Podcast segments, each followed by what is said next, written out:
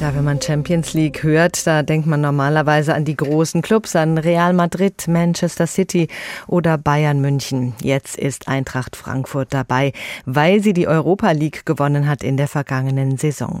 Das erste Mal Champions League in der Vereinsgeschichte. Was macht dieser Erfolg mit den Fans der Frankfurter Eintracht? Darüber habe ich vor der Sendung mit Henny Nachtsheim vom Komikerduo Badesalz gesprochen. Er ist schon seit seiner Kindheit ein glühender Anhänger der Eintracht und er hat unter anderem schon und Stadionhymnen für die Frankfurter geschrieben. Herr Nachtsheim, als Eintracht-Fan ist man gefordert. Mal muss man mit Abstiegsängsten klarkommen, mal kann man den Pokalsieg oder eben den Erfolg in der Europa League feiern. Hätten Sie gedacht, dass die Eintracht mal Königsklasse spielen würde?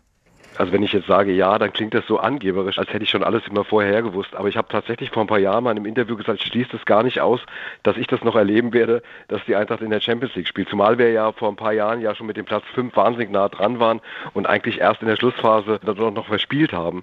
Generell die Tatsache ist für mich jetzt tatsächlich nicht so eine mega Überraschung, weil der Verein auf so einem guten Weg ist.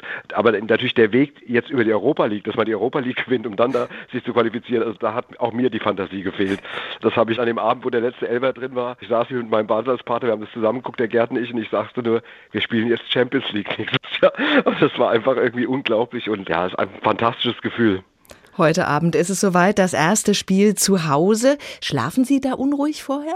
Also ich habe eigentlich gut geschlafen, aber es ist mein erster Gedanke, wenn ich wach werde. Das ist zwar ein bisschen albern vielleicht für Leute, die mit Fußball nichts zu tun haben, aber ich bin dann wach geworden und dachte so, heute ist es soweit. Und das habe ich vor großen Spielen tatsächlich immer. Und es ist eine Mischung aus Vorfreude, Adrenalin. Also ich sag mal, ich kenne so viele Freunde, die auch im Stadion sind heute Abend, die alle sagen, wenn das erste Mal die Champions League Hymne ertönt, das wird hochemotional und äh, auf dem Moment freue ich mich wahnsinnig. Da kriegen Sie dann auch Gänsehaut. Voll, wenn das Wort reicht. Das wird irgendwie, das wird ein hochemotionaler Moment, weil der natürlich wirklich auch wie so eine Metapher für irgendwas steht und für so ein Sinnbild, dass dieser Verein jetzt wirklich es in den letzten Jahren so gut gemacht hat, alle Beteiligten, dass man jetzt auf einmal mit sowas belohnt wird. Kann Ihnen das passieren, dass da die Tränen laufen? Ich habe mal mich mit Heribert Bruchhagen vor Jahren darüber unterhalten, wie emotional wir sind. Und dann hat er mich gefragt, ob ich bei Abstiegen geweint habe. Ich sagte, nee, bei Abstiegen habe ich eigentlich nie geweint, weil ich immer sicher war, wir steigen nächstes Jahr wieder auf. Das hat mich echt, das habe ich irgendwie relativ schnell verkraftet. Ich weiß es noch nicht genau. Also beim DFB-Pokal gegen Bayern zum Beispiel und auch jetzt in der Europa League sind schon Tränen geflossen. Da war ich schon echt ergriffen, kann ich nicht anders sagen, ja. Die Gruppe der Eintracht empfinden viele als durchaus machbar. Heute Abend geht es zum Auftakt gegen Sporting Lissabon. Außerdem sind Marseille und Tottenham in dieser Gruppe. Mhm. Was trauen Sie der Eintracht dazu? Also ich muss mal ehrlich sagen, ich finde den Begriff machbar, das ist auch immer so ein bisschen das Hessische, ne? Das ist ein bisschen so, kaum das Ding erreicht, schon haben wir eine große Klappe und, und sagen, ja, ist ja machbar, ist ja kein Problem, wenn man sieht. Also, hey, das sind alles Mannschaften, die schon Champions League Erfahrung haben im Gegensatz zu uns und sowas spielt sicherlich auch bei solchen Spielen eine Rolle.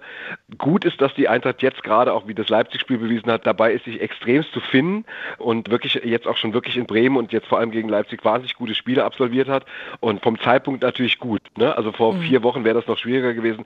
Von daher traue ich ihr tatsächlich auch zu, sich gegen diese Mannschaften zu behaupten und auch gegen Tottenham, die als haushoher Favorit gelten, auch da vielleicht dagegenhalten zu können.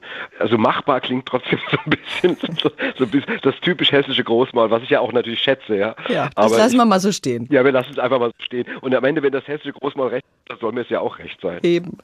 Die Eintracht überrascht ja meist außerhalb der Bundesliga mit großen Erfolgen. Wie groß ist Ihre Sorge, dass sie sich mit der Champions League vielleicht doch übernimmt oder zumindest so extrem auspowert, dass sie dann in der Liga abrutscht? Die Gefahr haben ja alle Vereine, die diese Dreifachbelastung haben, also noch mit DFB-Pokal, noch in europäischen Wettbewerb.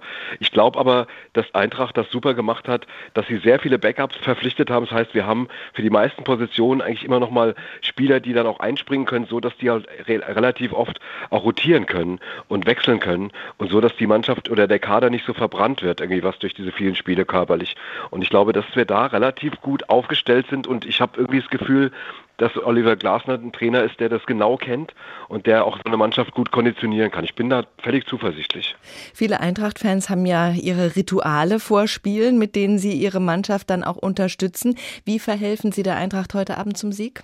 Ja, also ich habe dann schon meine Glückssocken und T-Shirt und man fährt auch einen bestimmten Weg und so zum Stadion. Also früher bin ich dann immer mit dem Fahrrad gefahren und dann gab es auch eine sogenannte Glückseiche, ja, an die man dann nochmal, egal. Es gibt genug Rituale und man darf die natürlich nicht alle preisgeben, sonst funktionieren die nicht mehr. Die verlieren sonst an Wirkung. Die muss man still und heimlich machen.